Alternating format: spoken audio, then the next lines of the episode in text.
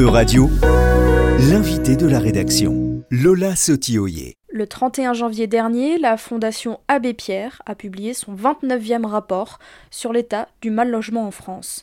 Il en ressort qu'en 2023, 4 200 000 personnes étaient en situation de mal logement en France. On en parle donc aujourd'hui avec Pascal Sur. Vous êtes la responsable communication et recherche de fonds pour l'association Abèche Solidarité de Lille. Bonjour et merci d'être avec nous aujourd'hui sur Radio et de prendre le temps de répondre à nos questions.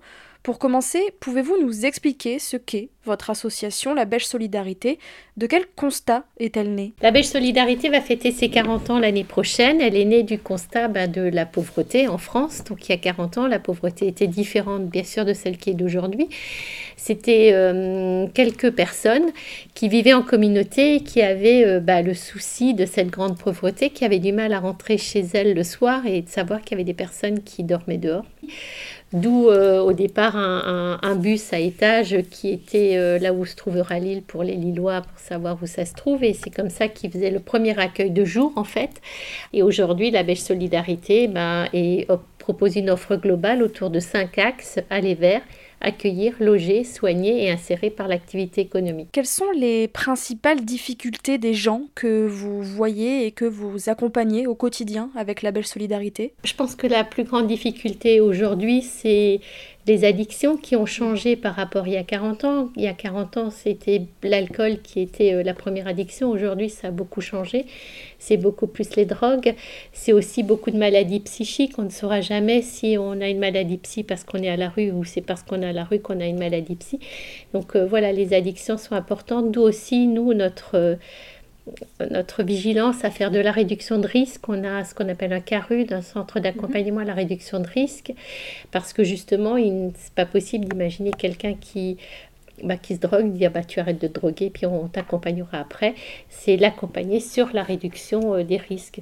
Une autre grande, un autre grand souci qui nous a amené à ouvrir un lieu unique en France le 8 mars l'année dernière, ce sont les femmes. Il y a de plus en plus de femmes à la rue pour elles, c'est beaucoup plus difficile. C'est difficile pour des femmes d'aller dans des hébergements fixes. C'est difficile de prendre des douches quand, les douches sont mixtes.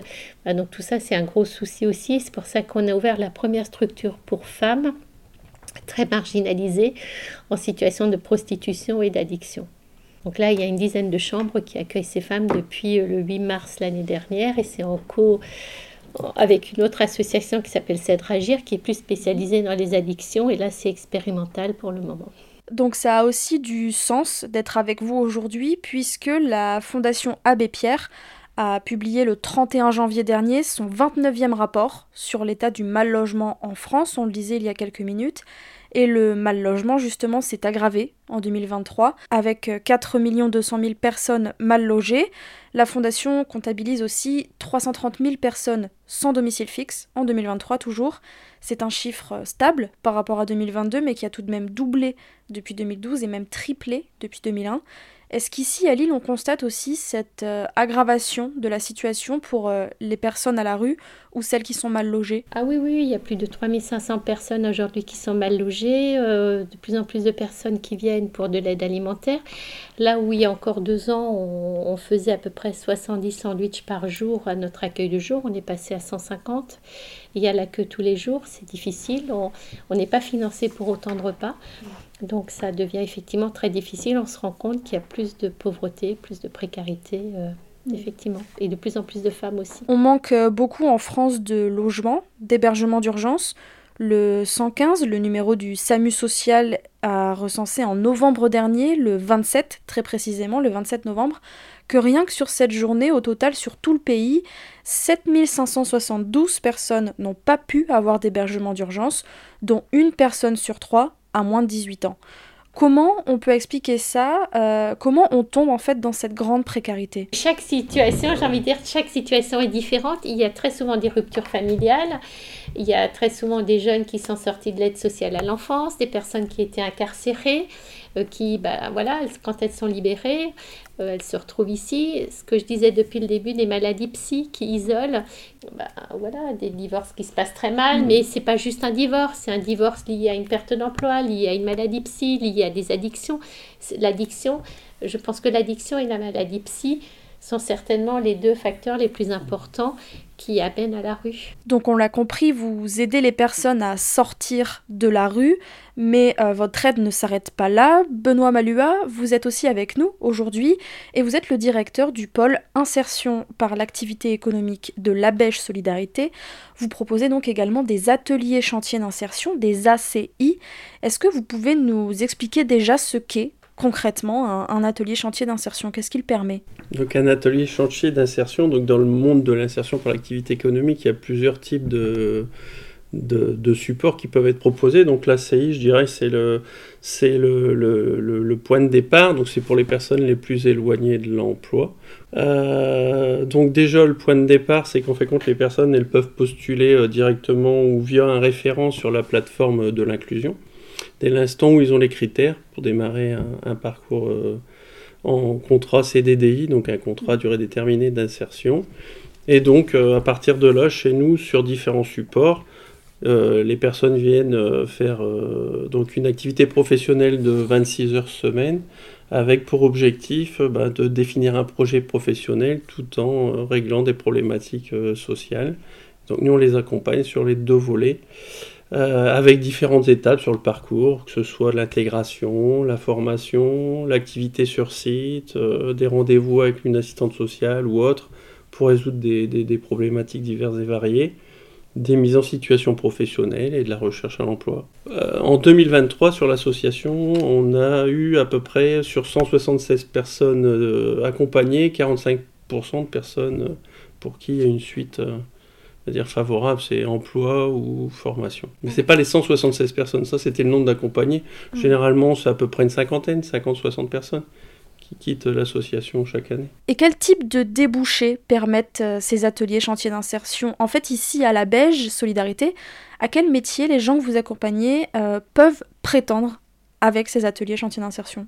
Alors c'est multiple, hein. je veux dire, après chez nous ils viennent sur un support de, travail, donc nous on, a, on fait de la blanche, enfin on a une blanchisserie, une ressourcerie, on fait du bâtiment, enfin comme beaucoup d'autres euh, structures d'insertion, mais après les gens on fait compte en fonction de leur projet personnel, et donc euh, généralement c'est sur, sur des métiers de service, mais pas que, ça peut être dans la santé, ça peut être... Euh, chaque année, il y a des, nouveaux, des, nouveaux, euh, des, nouvelles choses qui arrivent. Hein. En fait, c'est vraiment euh, en fonction de la faisabilité que la personne puisse accéder au métier qu'elle euh, prétend, qui ait des débouchés et qu'elle est prête à se former. Mais je veux dire, c'est pas fermé.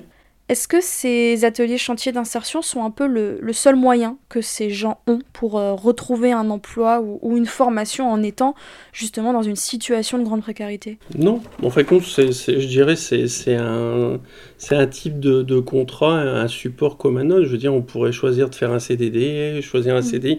Un CDDI, je dirais, c'est pour une partie des de la population pour qui en fait euh, bah, il y a autre chose à travailler que l'emploi et qui sont bien, euh, je dirais aujourd'hui par France Travail, euh, repérés, ayant des difficultés annexes qui ne peuvent pas permettre à la personne d'accéder à un emploi, on va dire, classique dans l'immédiat.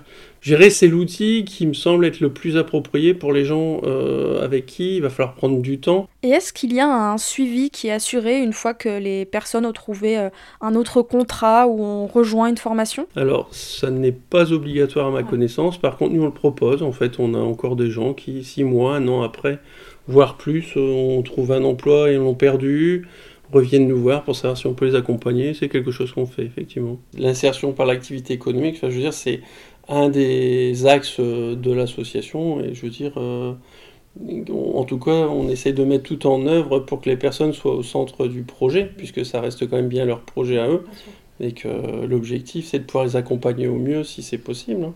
Et donc après aussi tout à l'heure on, on, évoquait le FSE ou différents mm. financeurs. Enfin, aujourd'hui si on n'aurait pas ces aides-là, ça, ça, aurait du mal à exister puisqu'en fait, quand il faut un surencadrement, il faut, faut du temps, il faut, faut, aussi trouver des activités économiques sur lesquelles on ait des partenaires qui soient euh, OK pour que ça se fasse dans ces conditions-là. Généralement, ça se fait bien, mais ça demande un peu plus de temps. Merci Benoît Malua et merci Pascal Sur. Vous êtes respectivement, je le rappelle, directeur du pôle insertion par l'activité économique et responsable communication et recherche de fonds pour la Belge Solidarité. Merci d'avoir pris le temps de répondre aux questions de radio.